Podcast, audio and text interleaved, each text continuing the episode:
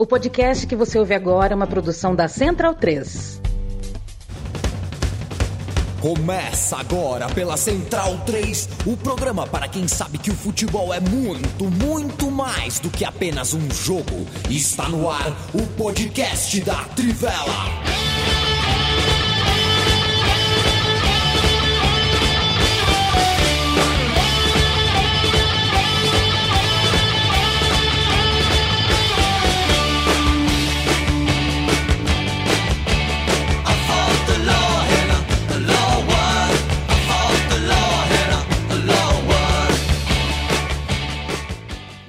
Bem-vindo, bem-vinda, amigo e amiga da Trivela e da Central 3. Eu me chamo Leandro Amin, estou ao lado do meu xará Leandro Stein, da Matias da Notícia Felipe Lobo e do platinado Matias Pinto. Pela próxima hora falaremos de bola e campo, falaremos de futebol. Este é o podcast da Trivela já há muitos anos no ar. Graças a Deus, falando em graças a Deus, né, Felipe Lobo, tudo bem contigo? É... Você já viu uma boa reportagem, uma reportagem que realmente te contemplou a respeito da história, da biografia dos atletas de Cristo no Brasil? Boa tarde. Boa tarde. Não vi, eu só eu lembro muito. Falta, né? É, falta. E falta com, com é, olhar crítico, evidentemente, porque ah. na época que eu era adolescente, é, eu, minha mãe, minha família, mas meu, meu pai e minha mãe eram evangélicos, né? Seguiam, eu ia para a igreja, obrigado. E na igreja, você vê, desde essa época tinha venda casada, né? É, os caras faziam, tipo, vendia a Bíblia e o livrinho dos é, atletas de Cristo com ilustração infantil. Olha só, era um negócio. É. A dout... e, e depois um monte dessa galera reclama de doutrinação. Você vê? mas, enfim, mas falta mesmo, uma boa história para contar um pouco uma como começou isso, né? né? Uma boa reportagem, é. porque. E assim, como a gente sempre fala, né? A gente tá falando isso, vai ter gente que pode ouvir, pode falar, ah, mas vocês são contra o atleta ter religião? Né, nada contra, aliás, é, é um exercício justo de democracia que ele se manifeste com a sua religião, seja ela qual for. Ah, o que a gente está falando aqui é outra coisa. Atletas de Cristo foi um movimento que, é, é, que tinha é, nasceu legítimo, mas exerceu uma influência que é questionável. A, a gente é e, contra e, proselitismo, né, Lobo? Muita coisa. Então, só para separar as é. coisas. A gente, ninguém aqui é contra as pessoas terem religião. Eu, o que eu acho, Lobo, é que assim, deveria até já ter livro sobre isso, porque é um tema muito bom. Nos últimos 30 anos, para você entender um vestiário de time grande no Brasil, você tem que entender é, o que foi esse movimento nos Sim. anos 80 ali é, é, em diante, né? E a gente, eu, enfim, fiz essa pergunta, me veio agora, porque eu estava lendo algumas coisas e eu lembrei, é, a, o, né, atletas de Cristo, aí a gente tem a questão dos pastores que entram nas delegações, hoje em dia todo time grande tem um tem um pastor próprio ali. É, tem jogador pastor, né? É, e eu acho muito feio que, que liderados pelo Cássio, né, no evento Corinthians Cuca contra o Remo, é, que até hoje é, eles estejam se doendo tanto com as críticas que receberam a ponto de ignorar que o Corinthians feminino tenha sido campeão da Libertadores, vencendo o, um rival histórico na final, e nenhum jogador se manifestou. É, que pobreza, né? Que pobreza de espírito. Matias Pinto, é, muito boa tarde. Eu estava no Uber é, vou te contar essa, né? Tava no Uber, não sei, o cara achou que eu tenho cara de quem gosta de bola, ele perguntou: "Você gosta de futebol?" falei: "Opa, mais que, né? Mais que de abacaxi". Aí, pô, começamos a conversar de bola, ele é torcedor do São Paulo. Aí eu falei para ele: "Mas cara, você gosta do, do Dorival?" Ele falou: "Pô, gosto, mas eu não sei, Dorival tem umas, uns problemas com ele". Aí eu soltei o verbo, né, Matias? Falei: "Pô, o cara, o Rafinha nunca jogou tão bem quanto agora com o Dorival. O Beraldo foi ele que deu moral. Achou um lugar para o Alisson. Achou um jeito de jogar do Nestor. Contra o Palmeiras, perdeu os dois atacantes e o time melhorou. Contra o Corinthians, colocou o Lucas dentro da área, ali, por, jogando por dentro. Deu certo. Contra o Flamengo no Maracanã, jogou bem demais. Porra, o cara tem mérito. Aí ele falou assim para mim: É, tem mérito, mas o meu problema com ele é que ele não põe o pato. Boa tarde. Quando pôs, não fez muita coisa, né? Então, é, mérito pro Dorival. É isso. É complicado, é. né, Matias? É complicado. É. O pato, as pessoas ainda gostam do pato. Não, ainda tem, ainda tem bastante verbal. gente. O Matias Pinto passou sete horas. Quando você faz um programa de sete horas, é porque você fez muito mais do que isso de estudo. É quando você tem bagagem para falar muito mais do que isso. Né? E é gozado que sempre que o Xadrez Verbal faz um programa longo, eu sou linkado, né? As pessoas dizem, aí, Eliano, um programa longo, Xadrez Verbal. Gente, eu sou jornalista e a gente aprende, assim, eu gosto, eu acho que é importante o poder de síntese, sempre vai ser importante. O que não quer dizer que um programa de sete horas também não tem o seu poder de síntese da sua forma. Ouçam, se quer ouvir um pedaço só, tem a minutagem, dá para você ouvir só a minutagem. O fato é que é um programa que não entra no ar 30 segundos depois da primeira bomba estourar, tentando entender o que aconteceu na hora, sem ter as informações. Foi um programa que esperou quase duas semanas para falar e quando falou, falou por sete horas, xadrez verbal, com o selo da Central 3 há tantos anos. Uh, convido vocês a ouvir sete horas de Matias Pinto. É só ouça quando lavar a louça, é. né, Yamin? Vai lavar aquela loucinha? Põe lá. Em blocos. 30 minutinhos. A gente faz, faz é, em blocos. Tal, aí você vai levar o seu cachorro para passear, mais 30 minutinhos, e aí você ouve. Numa semana você ouve.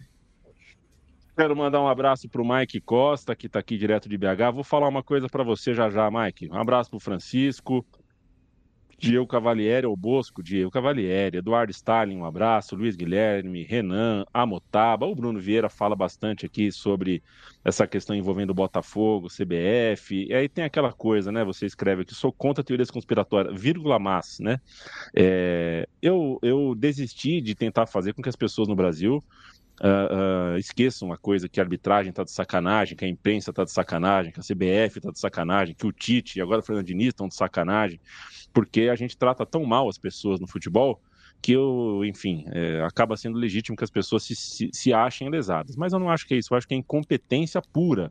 E, Mike, um abraço para você.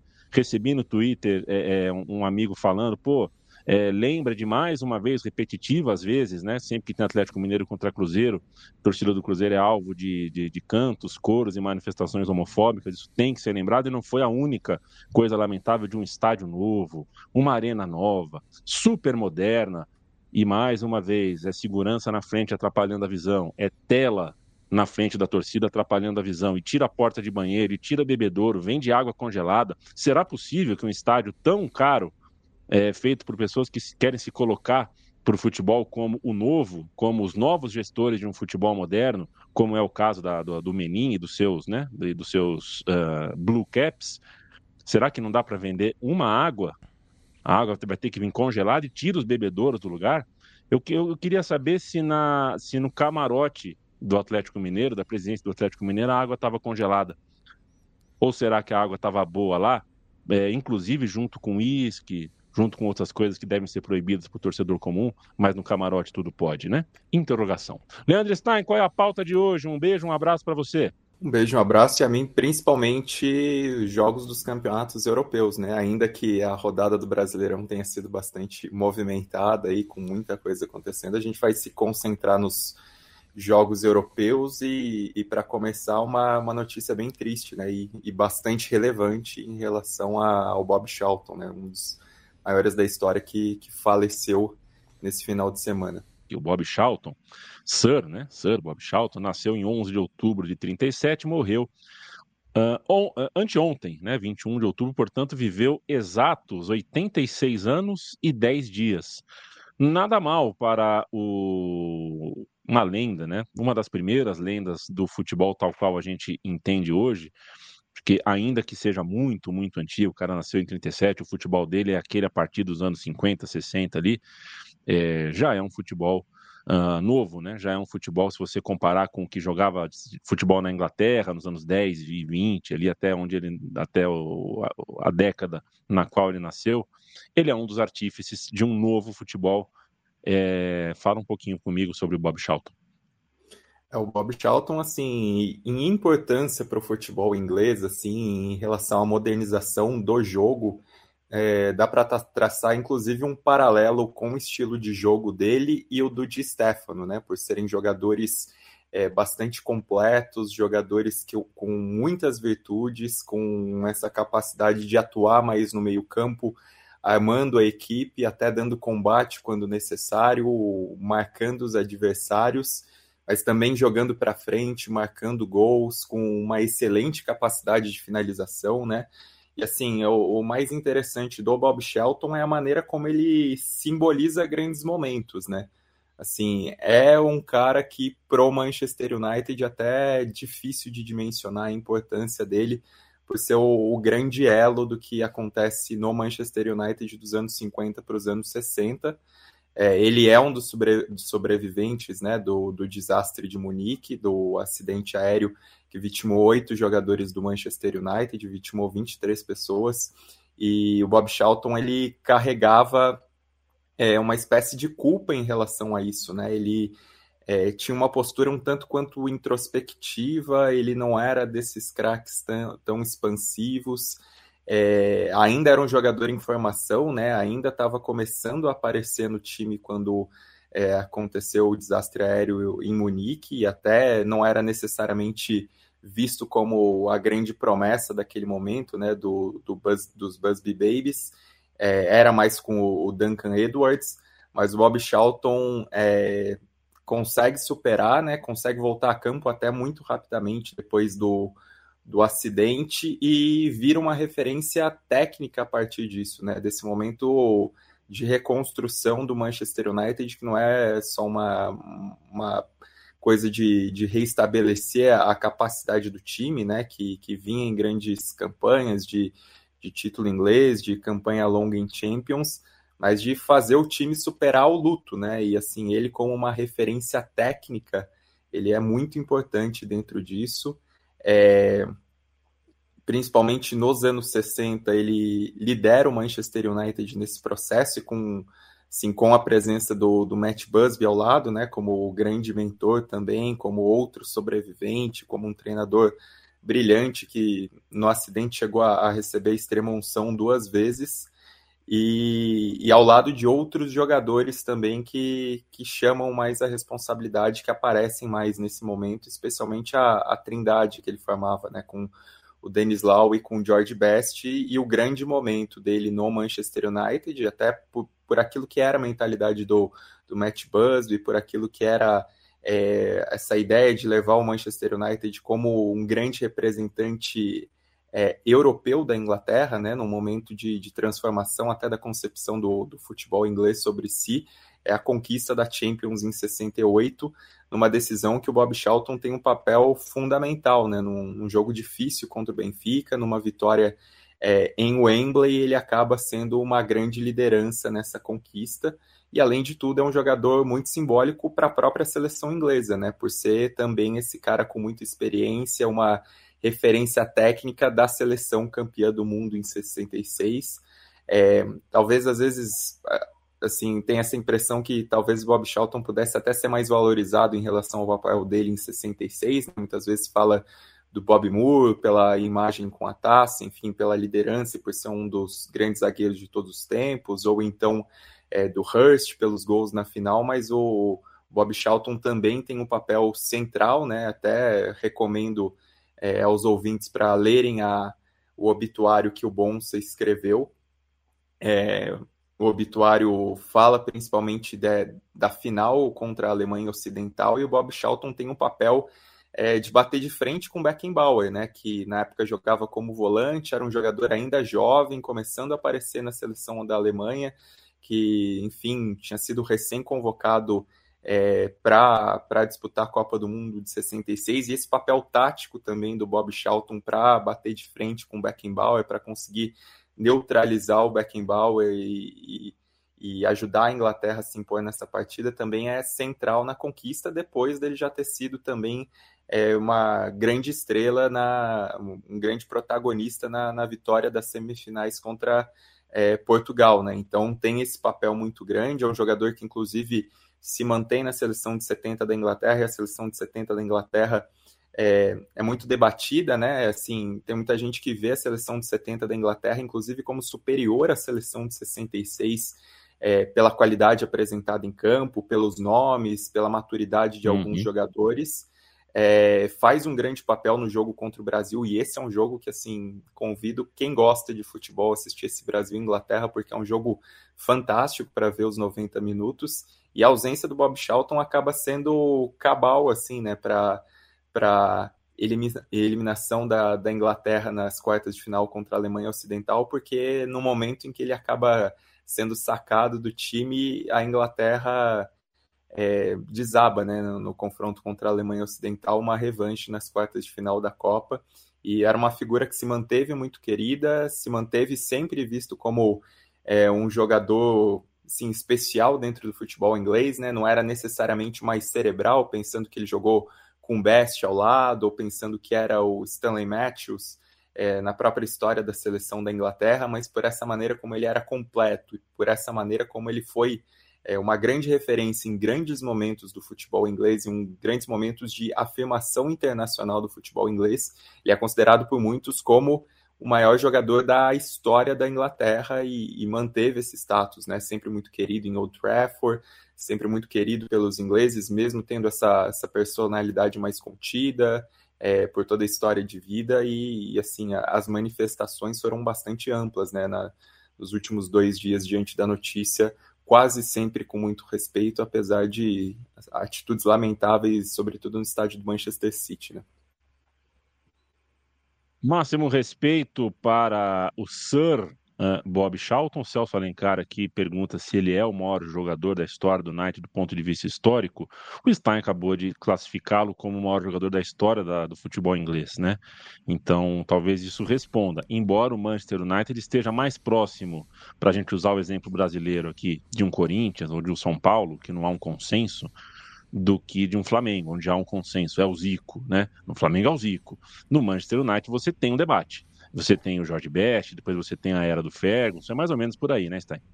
Não, é, e assim, acho que até a comparação com o São Paulo é pertinente, porque o São Paulo é um clube que tem uma entidade muito grande como treinador, pensando no que é o Tele Santana, e o Manchester United também tem essa questão com os dois grandes técnicos, né, com o Ferguson principalmente, mas também com o Matt Busby.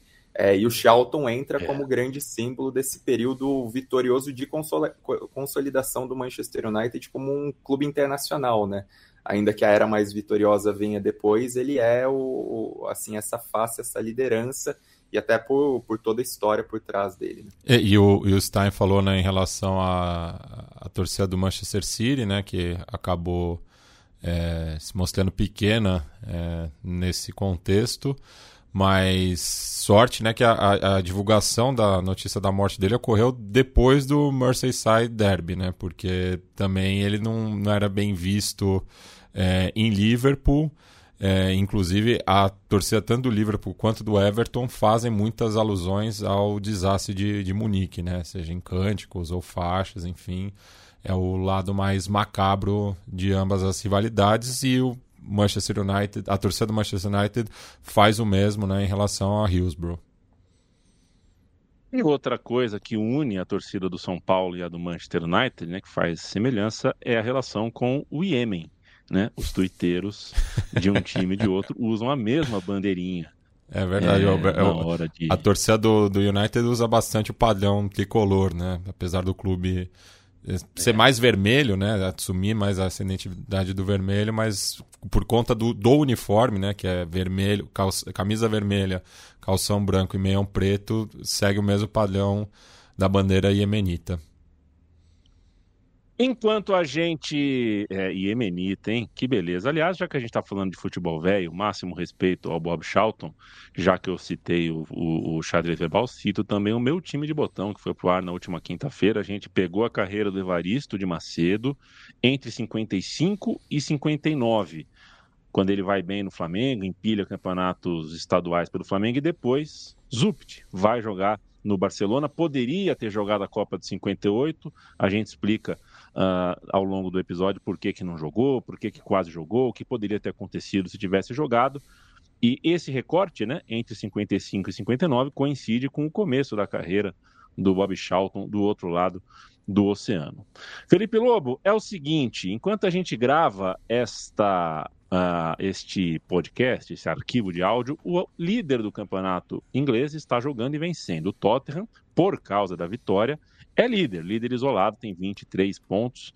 Vai que depois, né, a pessoa vai ouvir amanhã e foi 2 a 2 e o Tottenham não ganhou. Tá ganhando de 2 a 0, tá liderando. Eu acho que o campeonato inglês carece já há algum tempo de um equilíbrio uh, maior, né? Uh, mesmo os campeonatos mais equilibrados que a gente teve nos últimos anos, foi um equilíbrio de dois times muito disparados e que perdiam poucos pontos, isso talvez tirava, tirasse um pouco do público, né? Nem todo mundo uh, entrou na pira, né? Daquela coisa de Manchester City e Liverpool, cada um com 180 pontos. E o campeonato, nesse momento, não está dando muita pista do que pode acontecer, né? A gente tem pelo menos um top 5, é, considerando como o Aston Villa está bem na tabela, começou bem o campeonato, pelo menos um top 5, mais ou menos que batendo na mesma abraçada. Eu queria um olhar seu para esse, bom, 9, 18, 27, 36, são 25% quase uh, dos jogos já uh, finalizados. Né? O campeonato uh, parece começo de campeonato, mas já foi, já andou o suficiente para a gente fazer um primeiro balanço a rodada para eu não vou cantar todos os resultados, mas a gente tem o clássico de Liverpool, deu Liverpool, a gente tem um clássico londrino, deu empate entre Chelsea e Arsenal, um vacilo do Chelsea, né, que até uh, perto do fim vencia por 2 a 0 e tomou o empate. A gente tem goleada no Newcastle, que está um pouquinho mais atrás, está em sexto, mas ninguém duvida que pela força do elenco pode chegar. A gente tem o Brighton, que poderia estar tá nesse pelotão, mas não vence a três rodadas. Quero te ouvir. Campeonato inglês é o tema agora do podcast da Trivela.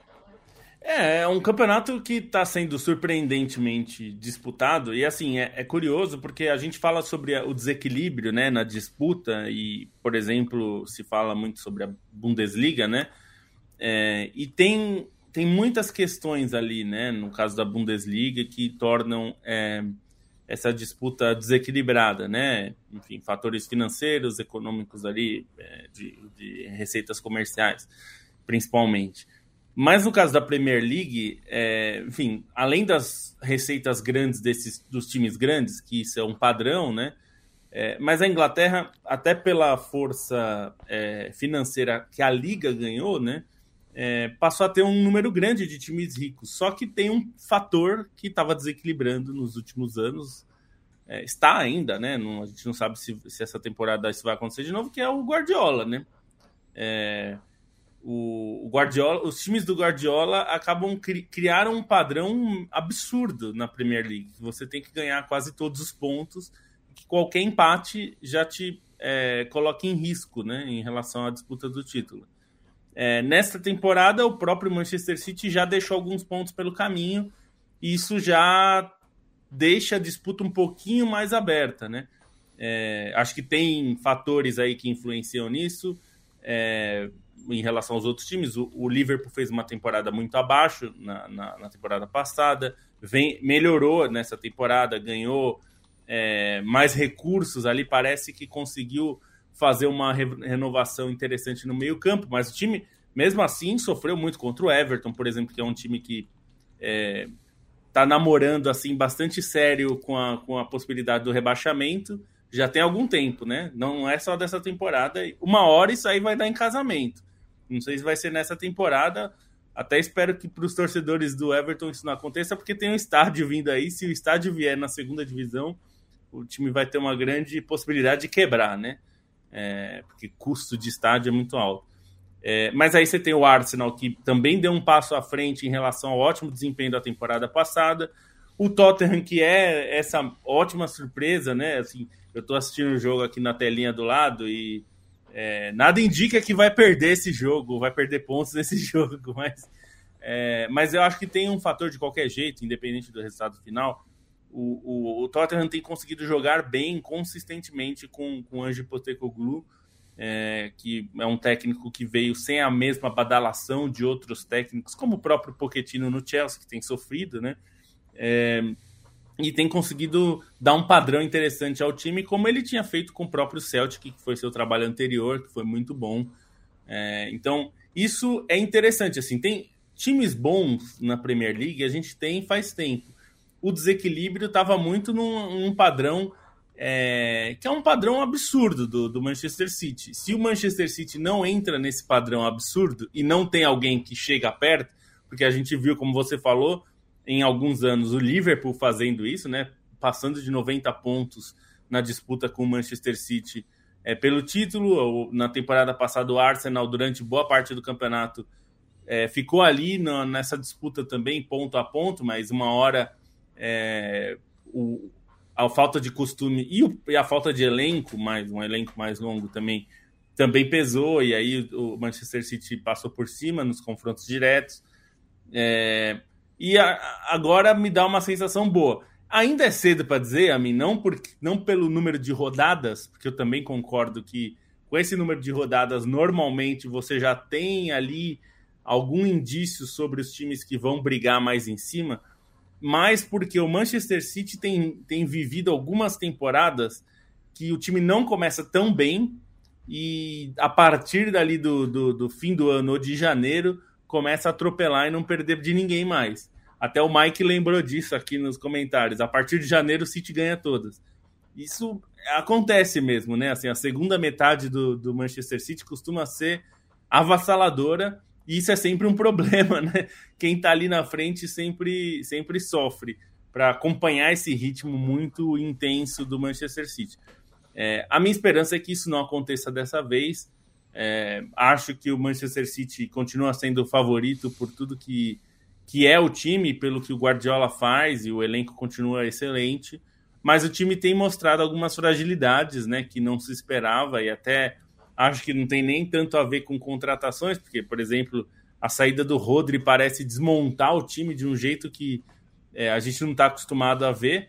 É, tem o Calvin Phillips, que foi uma, para mim, na época, foi uma ótima contratação, parecia um nome excelente para é, ser uma opção ali nessa posição, e ele não tem correspondido. Né? Ele joga bem na seleção inglesa, mas parece que o estilo do Manchester City não bate muito com o do Calvin Phillips, né?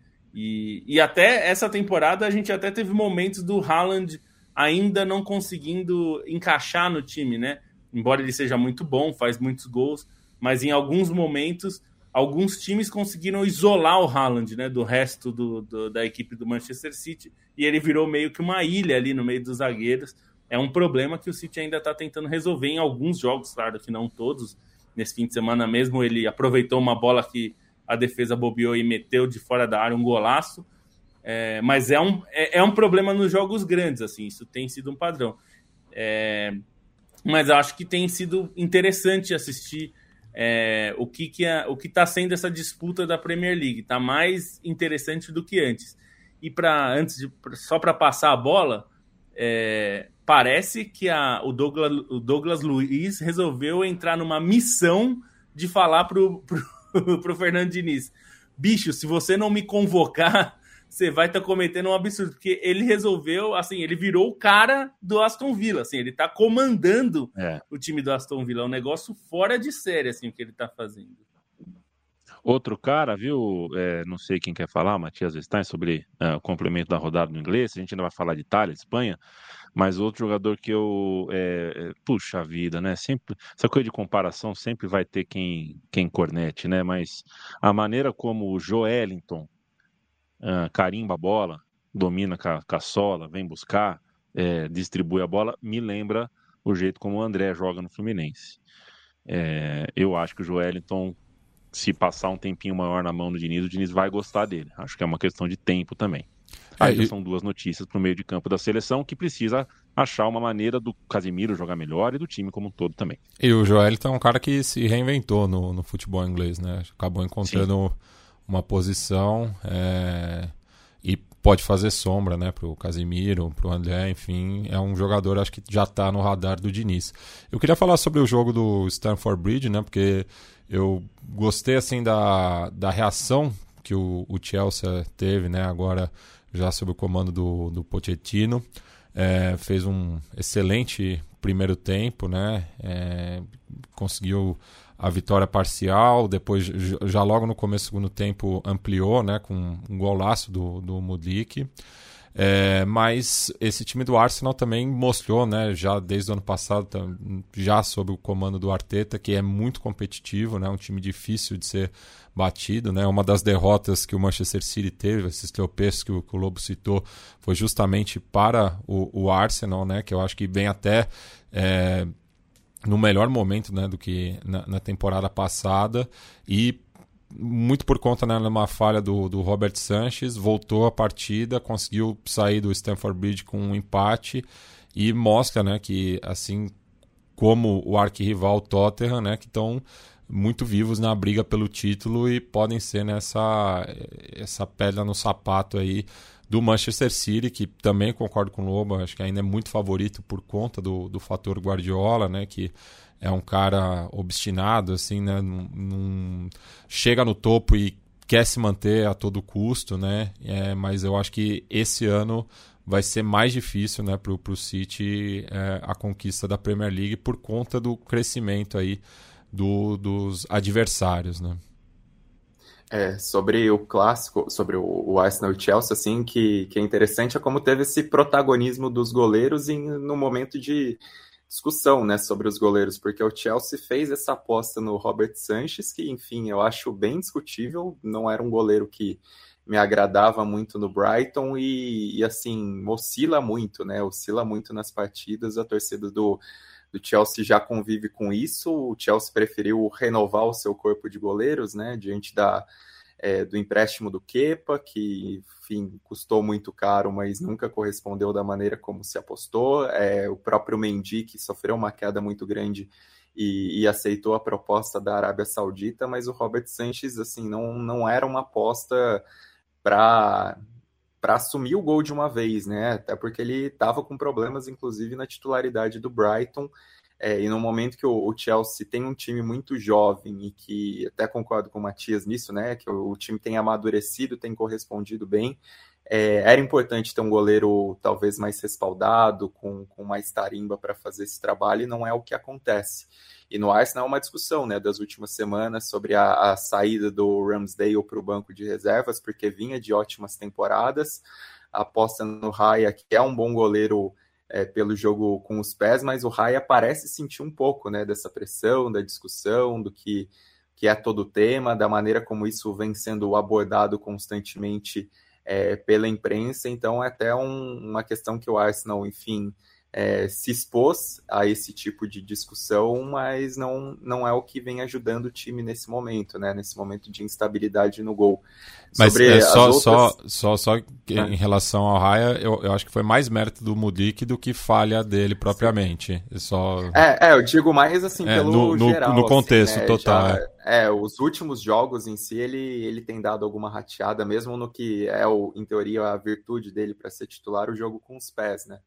E sobre os outros jogos, acho que, vale destacar o papel que o Salah vem tendo no Liverpool, assim, nesse início de temporada, de é, mais uma vez recuperar o seu melhor, de chamar a responsabilidade no momento em que ele está isolado agora em relação ao que era a trinca histórica do Liverpool, em relação a tantos jogadores importantes que, que foram embora nesse início de, de temporada. Ele tem feito esse papel importante de, de liderar essa transição do Liverpool, também correspondendo é, com o seu melhor dentro de campo, né? E ainda se expondo em relação à questão da Palestina, ele que sempre teve uma voz muito ativa sobre o tema, ele, enfim, é um grande parceiro do Abutrica nisso, né? Assim, visão de mundo, em posicionamento sobre a questão palestina, se expôs nesse momento e continua correspondendo em campo, consegue dar essa visibilidade ao tema.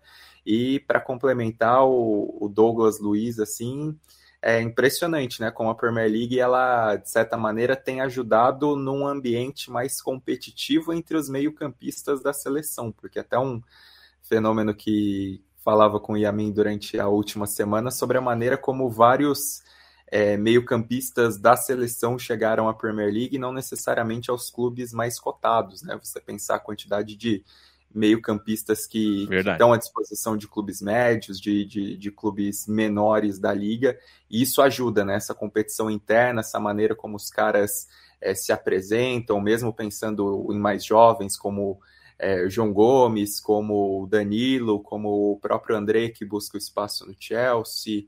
É, e, e, essa disputa em alto nível, especialmente assim de, de dois que se projetam, que são Douglas Luiz e, e, Bruno Guimarães, né? Dois que se projetam como protagonistas da liga. Até o Paquetá, embora assim jogue de uma maneira diferente, mas ali tá, tá numa faixa de campo um pouco parecida.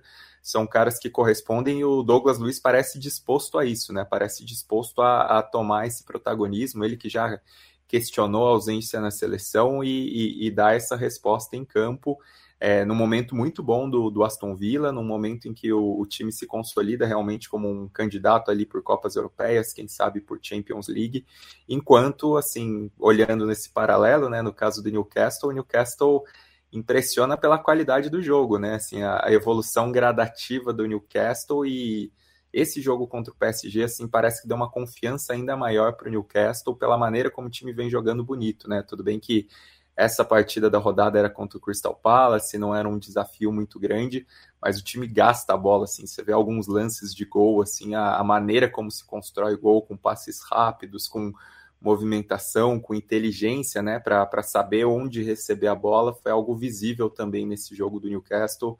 Mais uma vez merece elogios o Ed Howe pelo trabalho estupendo que realiza por lá. Quero mandar um abraço para o Expedito Neto. Mandem um abraço para Tauan, Taua, Taua, deve ser Taua, no Ceará. Desculpa se eu falar, se eu falei errado, Expedito. Pedro Caixinho, melhor técnico Brasileirão? Interrogação. Talvez do Brasileirão ele achou um time ali que está muito dentro do que o clube quer, né? O clube queria exatamente o que o Pedro Caixinha está entregando. É, como disse no começo da edição, eu acho que o ano do Dorival Júnior, ok, os pontos corridos depõem contra, mas foi o que mais achou soluções para o seu clube no ano, mas o Pedro Caixinha vai muito bem de fato. Rodrigo E só, um só um, um, um, paralelo ah. entre os dois, porque o, o, Caixinha foi eliminado das duas competições de mata-mata, enquanto que o Dorival foi mais longe, né? Então tem essa, é, essa distinção bem, bem nítida, né? Exato. O Matheus Goulart não vai acompanhar a gente ao vivo, porque ele está ouvindo o xadrez verbal. Mais uma, mais uma palhinha sobre essa Acho que tem que levar no, no bom humor, mesma coisa do, do podcast de sete horas. Mas é só o seguinte, cara. Quando eu assistia a Caceta e Planeta na Globo, o Caceta e Planeta tinha uma hora. Mas eu não falava, puta, a Globo tem 24 horas de transmissão, fudeu. Hum. Não, a gente ouve o que a gente quer, cara. Se você quiser ouvir um, um pedaço no Xadrez Verbal, pode também. A programação é de 7 horas, mas a gente ouve o que a gente quiser. E se você está ouvindo às 7 horas, muito, muito obrigado, Matheus. É... Quem mais aqui? Quem mais aqui? Gladson, um abraço para você. Muito obrigado pelas palavras, Eduardo Stein, sobre o meu time de botão do Evaristo. O Celso Alencar diz que treinou o Manchester de Bob uh, Charlton no Futebol Manager, numa dessas databases retrô. Caramba, hein? Que database retrosíssima. Pelo amor de Deus. É, um abraço para você e. Felipe Lobo, a rodada do final de semana, graças a Locatelli, o moço que tem alguma questão mística com o fim de semana de dias 21 e 22 de outubro, é, e a Juventus, que poderia terminar a rodada na primeira colocação, termina em terceiro, porque, como visitantes, tanto o Milan quanto o Inter de Milão venceram suas partidas. Quero um destaque seu do campeonato italiano. Para começar por esse do clássico, né? O, o Locatelli, para quem não sabe, feito no dia 22 de, de outubro de 2016, é, ele marcou o gol da vitória do Milan sobre a Juventus em San Siro por 1 a 0 um gol bonito. E agora, sete anos depois, no mesmo dia 22 de outubro, que é uma curiosidade, ele marcou de novo na vitória da Juventus sobre o Milan também por 1 a 0 e o gol foi dele. É, é, foi até interessante porque ele falou sobre ele não tem ele não guarda mágoa assim porque no Milan ele não foi muito aproveitado né ele foi, é um desses casos de jogadores da base que acabam embora ele tenha feito esse golaço que decidiu um clássico e tudo ele era um garoto ele tinha 18 anos na época é, não foi muito aproveitado acabou indo para o Sassuolo por empréstimo o Sassuolo que sempre é um time que olha muito para esses talentos jovens italianos né de outros países também, mas principalmente italianos, desenvolveu o, o Locatelli e vendeu para a Juventus depois. É, e hoje ele é um jogador importante da seleção italiana, inclusive, né? E, ele não, não se mostrou é, magoado, não. Ele disse que ele, San Siro para ele continua sendo muito especial, que a torcida continua sendo especial para ele, que ele teve que tomar é, decisões na vida dele, ele está é, feliz hoje com as decisões que ele tomou. É, então é, é interessante, é um, é um, pouco místico, né? Ele, ele, disse que é um pouco destino, né? Você marcar o gol da vitória, e ele até é, brincou, né? Porque ele falou que o Rabiot, meia da Juventus, né? É, falou para ele antes do jogo: pô, agora você tá do nosso lado, você tem que fazer o gol pra gente agora, né?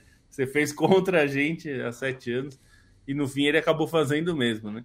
É, então, mas um gol importante a mim, assim, além dessa coisa mística, que é, é curioso mesmo, né? Mas é, a Juventus conseguiu uma vitória muito importante porque o Milan era líder do campeonato e a Juventus já começa assim a dar sinais de recuperação. O time já está em terceiro lugar na tabela. É, é um time que é, entrega mais resultados do que desempenho, assim, no, se a gente considerar os, os, é, os, os jogos do time nessa temporada muitas vezes a Juventus ficou devendo um desempenho melhor. Mas é fato que tem somado pontos e já está ali com 20 pontos. É, o, a Inter tem 22, o Milan tem 21. Então é uma disputa que a gente falou da disputa da Premier League, a disputa na, na, na Série A parece já bastante equilibrada também depois de nove rodadas. É, o Napoli venceu também nessa, nesse fim de semana, o que foi importante. O time começou rateando demais, né? na, na Série A, mas já parece ter melhorado um pouco. Ainda, ainda tem problemas, mas venceu no fim de semana, chegou a 17 pontos. A Fiorentina, que está jogando nesse momento, estou olhando aqui, porque eu estou vendo o que está acontecendo aqui, mas. é, mas a Fiorentina também está bem colocada no campeonato. É, e essa disputa, a Inter ganhou no sábado, né? O jogo do Milan e Juventus é, foi no domingo. É, a Inter ganhou e, e, voltou à liderança primeiro temporária, né? Tinha que esperar o resultado do Milan. Aí o Milan é, perdeu o jogo e a, ficou mesmo com a, com a liderança. Mas eu acho que está muito indefinido, o que é ótimo. A Série A tem sido um campeonato bastante disputado nesses últimos anos, desde que a Juventus é, desmontou ali a máquina de ganhar títulos, escudetos, né? Scudetti é, agora parece muito mais equilibrado, mas ainda acho que a Inter tem muito recurso, é, mais, é um time experiente, assim, de jogadores mais velhos, mais perto dos 30 anos. É, é, um, é um recurso que a Juventus usou muito nos seus anos de dominação, né? Era, era um time bem experiente, mais próximo da maturidade do que os outros. O Milan é um time muito jovem, na média, né? Tem ali seus veteranos, mas é um time mais jovem. E, o, e a Juventus é um time bagunçado ainda não tem a mesma experiência de antes. É, ainda tem os jogadores que precisam se desenvolver para chegar no seu ápice. É, mas está interessante essa disputa e acho que vai ser uma disputa até o fim. Não me parece que nenhum desses times, nem Milan, nem Inter, nem Juventus, é, nem o Napoli, que vem um pouco atrás, é, tem condição de, de é, dispararem, assim, criar uma gordura, como o Napoli mesmo fez na temporada passada é, aproveitando justamente essa instabilidade. Dessa vez parece que está todo mundo na mesma instabilidade, e o que vai ser ótimo para o campeonato. Acho que a gente vai ter uma disputa boa. É, a Roma, eu, eu ficava com uma expectativa maior da Roma essa temporada, venceu nesse fim de semana, mas é um time que, como diziam os antigos e a mim, é uma no cravo, outra na ferradura, né? É, é. Se você não sabe como é, pesquisa essa expressão que existe um porquê, não é, não é à toa. Mas a, a, a, Roma é um pouco isso, né? É meio. Um jogo vai bem, outro vai mais ou menos. Esse jogo nem foi tão bem, mas ganhou na marra. É, me parece que essa disputa do título está entre esses três na ponta. Talvez o Napoli se recuperar. Eu não ponho muito o Napoli nesse momento, porque tem o Rudi Garcia.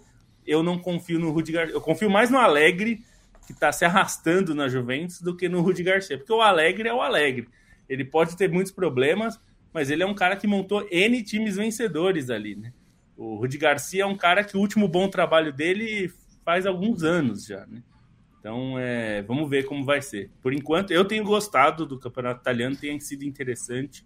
Então, acho que pode ser uma disputa aí até a reta final mesmo. É, e sobre o Milan, né? Ele tropeça novamente com um dos seus equivalentes, né? Os, os três times de maior peso da Itália, os maiores campeões é, perdeu o clássico, né? Uma goleada para Inter. Agora tropeça novamente contra a Juventus jogando em casa, né? Foi espelhado, né? Os, os duelos é. Milão e Turim, né? É, o e com um a mais, né, Matias? Também, é. Então, é, me preocupa o Milan um pouco... Aliás, com um a menos. O Milan ficou é. com um a menos Isso. E, no primeiro tempo. E aí, enfim... E... Mesmo assim foi melhor que a, que a Juventus e não ganhou. É, e, e me, me preocupa assim, o, o, o Milan de, de é, não conseguir fazer frente né, aos adversários de mais peso. Né? Veio aí com uma sequência muito boa né, de, de vitórias, né? Tava cinco rodadas com é, vencendo, mas chega aí nesse momento, né, quando enfrenta as camisas mais pesadas da Itália, acaba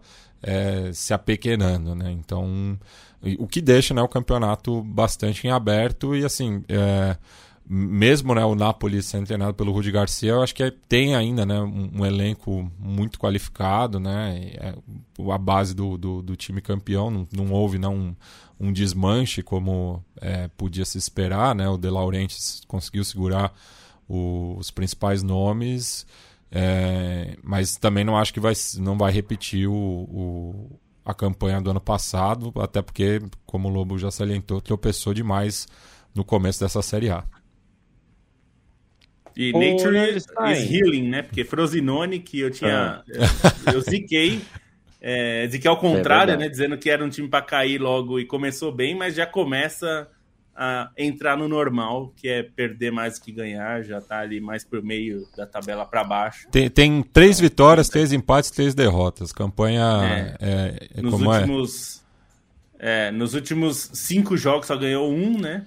Campanha simétrica. Não tá, não tá muito bem aí. Quero mandar um abraço para o Rafael Henriques, o Mateu Mota está aqui, é, e é Tauá, né? O Expedito Neto está em Tauá, não é Tauá. Valeu. Augusto Mercúrio, valeu. Ele está se arrumando para ver a Ponte Preta. Climatempo.com.br, Augusto Mercúrio. Não se vai ao estádio de futebol sem fazer uso da CPTEC, do Climatempo, né?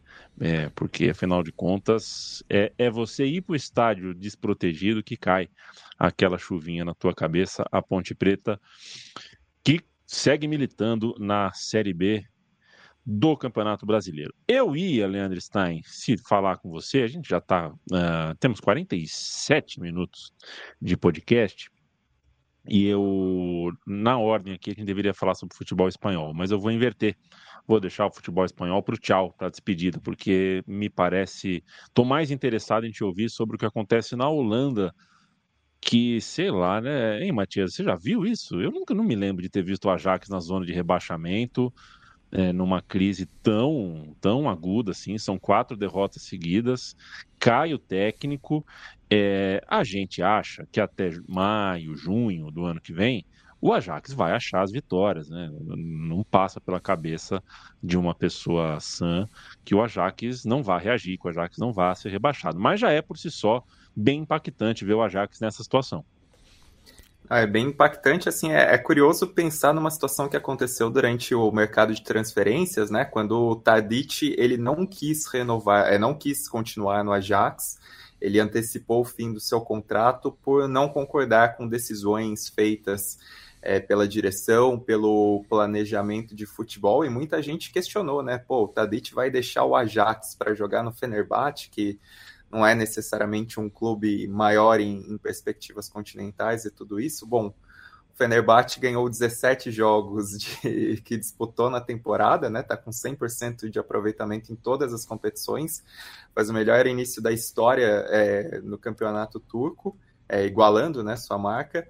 Enquanto isso, o Ajax vem de oito partidas sem vencer, né, por todas as competições, a, a pior sequência da história do clube e que corresponde a um acúmulo de problemas, né? Não dá para apontar para um nome ou não, mas essa visão do, do Tadic foi, foi bastante sintomática, porque o Ajax ele vinha num processo de perder lideranças importantes nos bastidores, né? Assim, é, perdeu o Eric Ten Hag, perdeu o, é porque saiu por competência, perdeu o Michael Overmars, o Overmars num escândalo é, por assédio, tinha que, que, mandar embora mesmo. Depois, pela pressão de falta de resultados, é, o Van der Sar também resolveu sair ali da, da, das cabeças do Ajax. E as escolhas dos nomes do Ajax para essa sequência não, não foram boas escolhas, né? O, o próprio Alfred Schroeder na temporada passada não aguentou nenhuma temporada como treinador. E nessa temporada, o, Maurício Stein, que não, não é meu parente, né? É, ele parecia um tanto quanto perdido, assim, quando o escolheram como técnico do Sparta Rotterdam. Ele mesmo admitiu que estava surpreso é, pela oportunidade que ganhou e, e, ele pegou um baita de um rabo de foguete, pensando que o Ajax é, nessa temporada vendeu vários jogadores, né? Assim, já vinha de um desmanche grande é, e aquele time que alcançou semifinais de Champions, depois outra grande campanha em fase de grupos de Champions. Esse time não existe mais nem sombra, porque os jogadores mais promissores foram vendidos e as lideranças foram liberadas sem necessariamente que o clube fizesse questão de mantê-las. O Ajax vem de uma, uma janela de transferências de grande renovação, né, apostando em muitos jovens. E se você olha assim para as lideranças é, do Ajax atualmente, um Broby, um Bergwijn, não são jogadores é, necessariamente com tarimba né, para assumir esse momento de transição do clube, então há um enfraquecimento é, claro do elenco e, e, há um enfraquecimento de lideranças, né, mesmo de direção, é, gente que já saiu, o, o Minstat, que, o alemão que, enfim, chegou com, com certa é, aposta e tudo isso, acabou saindo do clube e agora o treinador também é demitido é, numa sequência de resultados horrível, porque o time só ganhou a primeira rodada no campeonato holandês. É, das últimas derrotas, teve os 4 a 0 para o Feyenoord no clássico em Amsterdã, que é uma derrota muito emblemática, não só pelo placar, pela rivalidade, mas também como tudo aconteceu, né, com a torcida interrompendo o jogo, jogando sinalizadores, provocando é, o adiamento da, da realização do resto da partida. E agora esse jogo contra o Trash também, assim, horrível a maneira como tudo aconteceu, né? Virada, a maneira como a Ajax desperdiçou o resultado e entrou na zona de rebaixamento. De fato, não acho que, que vai ser um time do Ajax para brigar contra o rebaixamento a temporada inteira. Mas está um negócio muito feio, né? Assim, pela e, e não necessariamente com esperança por, por essas trocas em comandos, por troca em diretoria por mudança de treinador agora, o, o, Edviges Maduro vai assumir interinamente como é, treinador nos próximos dois jogos, e é uma semana muito dura, porque tem Brighton na Liga Europa e depois PSV no Campeonato Holandês. E aí, por enquanto, o que se diz é que o John Van Chip vai assumir é, como treinador até o final da temporada. Já foi por muito tempo assistente do próprio Ajax e era um jogador importante ali dos anos 80 e 90, sob as ordens de Cruyff, de, de Van Gaal mas como treinador não tem grande experiência, sim. O próprio Vangal voltou, né, numa posição mais de conselheiro, voltou a ter uma influência internamente no Ajax, mas não, não parece suficiente para resolver a questão. Em campo é um time que está à procura dessa identidade, né? Está à procura desses caras para baterem no peito e para tentarem é, achar um fio assim em relação ao que é o Ajax, ao que é a história da, do Ajax, ao que é a identidade de jogo do Ajax, né?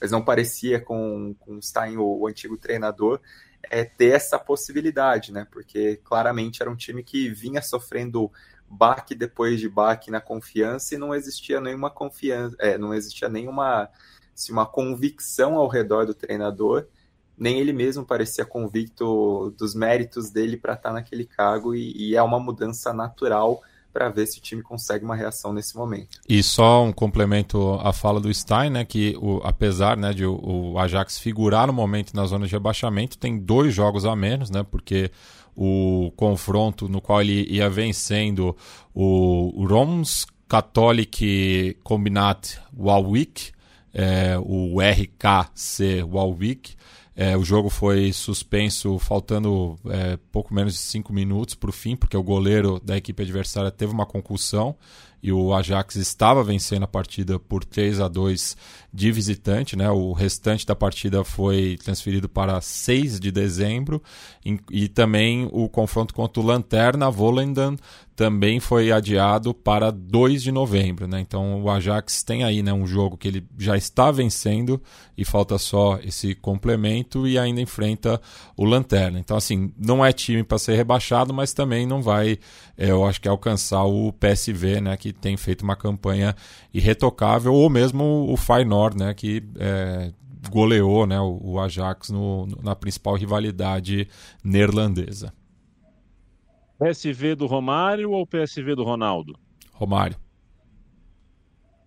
Romário ou Ronaldo? Romário. Sifo ou Luke Niles? Prefiro não comentar. Preu de Rome ou Van der Sar? Van der Sar. Perfeito. Hum. É, ele acertou, Felipe Lobo, nas, nas respostas? Não tem acerto, né? Ah, é, é subjetiva, é subjetiva. É. Eu, eu diria que algumas têm certo, sim. para o nome, para mim, é. tem certo. E, e, assim, o, o PSV do, do Romário e o PSV do Ronaldo aí é, é, sem comparação. É o PSV do, do Romário sem titubear muito. É. Até porque era a base do, do, do time campeão da, da Champions, é. né? Com Coma ainda, enfim. Tem umas histórias, viu, Leandro Stein, que são 10 anos, 11 anos, né, já fazendo meu time de botão. E eu, nesse momento, não tenho certeza se a gente fez um episódio sobre o PSV do Romário. Porque, com certeza, já pegamos de raspão numa história sobre o Vasco, numa história sobre a seleção olímpica, não sei o quê, mas eu não lembro se tem o, o episódio PSV. Tem uma matéria do, de um canal é. de TV holandês, né, que acompanha um dia a dia do Romário no Rio de Janeiro, que é uma coisa impressionante, assim, é um, uma, um petardo audiovisual. E tem Parece uma matéria mentira, muito, né? muito legal da Trivela, que não sei se está no ar, né, porque muita coisa desapareceu no site, mas quando o Romário fez 50 anos, o Felipe Santos Souza fez uma matéria muito legal relembrando o período do Romário no PSV e até uma, uma questão interessante, né? Talvez tenha sido a melhor versão do Romário, a versão do, do PSV. Talvez não, provavelmente. Até melhor que a do Barcelona. E é uma versão que pouca gente viu, assim, né? Não, não foi necessariamente. Não era um, um momento de penetração da futebol holandês no futebol brasileiro, ainda que o PSV fosse time de, campeão de Champions quando ele chegou, ele mesmo foi artilheiro de Champions, né? Então é uma, uma matéria muito bacana que o Felipe fez. É, e é, é uma época que não se tinha essa cultura de ver mil jogos, nem transmissão, nem tecnologia para isso, né? Mas para quem não, não viu, não, não lembra, ou nunca viu nada sobre o Romário no PSV, sugiro entrar nessa matéria, procure os gols no YouTube, você vai ver, tem bastante coisa. Não é por acaso que tem um mural enorme com Romário e Ronaldo pintados dentro do estádio do PSV. Esses dois fizeram chover, assim. Se, se, é, no, se é atualmente, assim, nos dias de hoje que a gente tem acesso fácil, é, seria um negócio monumental, assim, o que eles fizeram. Eles, eles se tornaram dois dos maiores ídolos da história do PSV e não é um exagero, é porque eles foram monstruosos mesmo. E o, o Stein citou né, o Felipe, fica a recomendação né, para quem quiser estar tá por dentro do futebol neerlandês, seguir o perfil do Espreme a Laranja é, no Twitter, né, que ele atualiza bastante. E ainda falando de brasileiros no PSV, tivemos o holandês Van Peta também, né? Exatamente. Com um grande abraço em memória, um beijo, um abraço, um obrigado, uh, de joelhos, beijando o céu, jogando beijo, jogando coração e chorando uh, o programa de hoje em homenagem ao Rei Pelé, que faria uh, aniversário, faria 83 anos, se vivo estivesse. 23 de outubro sempre será o dia do homem. Obrigado por tudo, Pelé. Matheus Caldas me pergunta: Bellingham ou Gerrard? É igual perguntar, Matheus, é, Hendrick ou Ravanelli, porque um a gente já sabe o que foi, né? É, eu acho que o Bellingham pode ser melhor que o Gerrard, mas ainda não dá, né? Ainda é cedo, tá começando agora. O Zé Mané, cheio de picardia, que gostei do. É um apelido bom, gostei. O é. apelido MR não vê para zoar uh, com os pontos cegos, né? Nem sempre é ponto cego, né? Às vezes coloca um segurança na tua frente, é. assim, ó. Você quer ver o jogo, mas tem que ser sentado. Tem cadeira né? Porque o, o arquiteto tal, tenho que tem, tem uma cadeira, mas aí tem um policial lá, um steward na frente da cadeira. É, alguém não perguntou alguma coisa ou não pensou que o estádio é ocupado por torcedores e o torcedor para sentar na cadeira ele tem que ver o campo. É, não, não é tão difícil assim pensar é. é em quem ocupa os espaços de um estádio. E, e o outro apelido que ele escreveu, o outro apelido que ele escreveu a gente não pode falar agora, mas é bom também.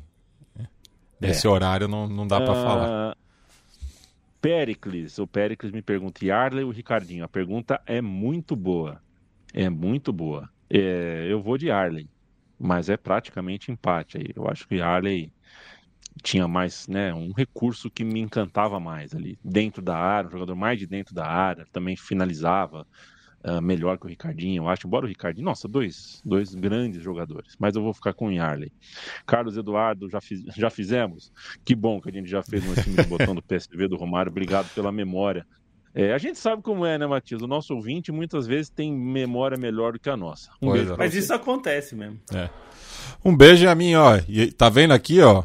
Foi um escanteio contra um, time que você gosta muito, é. viu? O Hermanos de Pelé. Ontem empatamos 2 a 2 ah, é? na Copa Vila Lobos. Aí tomei um, um, um rola num escanteio defensivo, tô todo ralado. É isso até tá quinta-feira. Qual time? Lado B. Perfeito. É, foi o Rick, por acaso? Hã? Foi o Rick que te fez esse machucado? Não, não foi. Foi o Odilon. Não? É. Odilon? É. É um bom nome. É, próximo jogo contra o Mano de Pelé.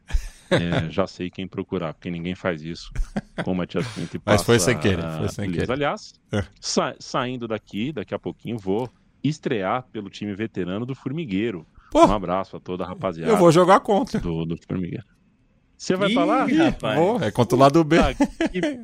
Olha só. Puta que pariu, Matias. Até já, Matias. Até daqui a pouco. Até já. É nóis, é tamo nóis. junto. Não é possível, é. né? Parece que a gente está falando de Gonçalves, no sul de Minas. Mas não, é cidade de São Paulo. Tem 1 milhão e 800 mil times. Valeu, Felipe Lobo. Um destaque final para a contratação do Volta Redonda. Felipe Maestro é o novo técnico. É, não, não, como diria, né? Não tenho o que comentar sobre. Vou, vou falar aqui no começo aqui um, um nosso querido ouvinte Bruno Vieira falou bastante sobre a coisa do Botafogo e você passou por isso no, no nosso começo também. Só para complementar em relação a isso, assim, é, eu também eu não, assim como você falou, acho que é, não dá para falar em, em conspiração e nada disso contra o Botafogo, porque eu acho que a explicação é muito mais simples. Normalmente, é, as pessoas sábias já falaram, né? Normalmente as explicações são as mais simples possíveis.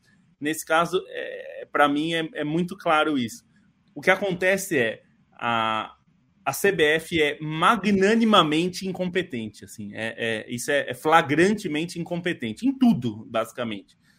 E aí acontece o seguinte: uma das incompetências da, da CBF é montar um calendário decente. A gente fica de, de, de começo de, de meio de, de janeiro até abril, meados de abril, jogando estadual sem nenhuma outra competição.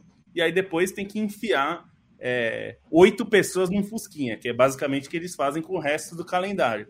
E aí o problema é o seguinte: qualquer mínimo problema que dá no calendário, que foi o que aconteceu, o caso do Botafogo, acabou a luz e tal, e tem muitos problemas ali, mas enfim, acontece, aconteceu, e aí o problema é, é descarrilar um trem, porque não tem o que fazer. Aí viram, e, e como uma entidade competente precisaria primeiro evitar que aconteça esse, esse afunilamento de datas absurdo.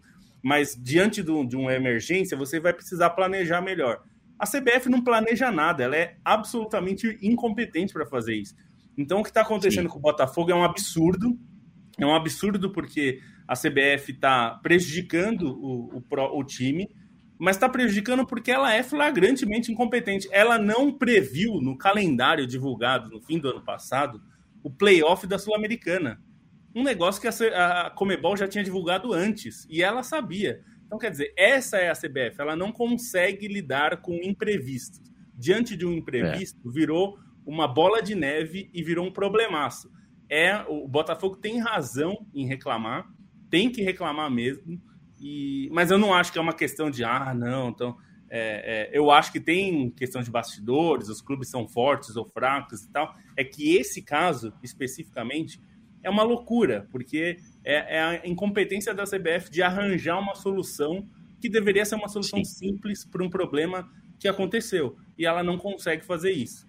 Apesar disso, Botafogo vai ser campeão brasileiro mesmo assim.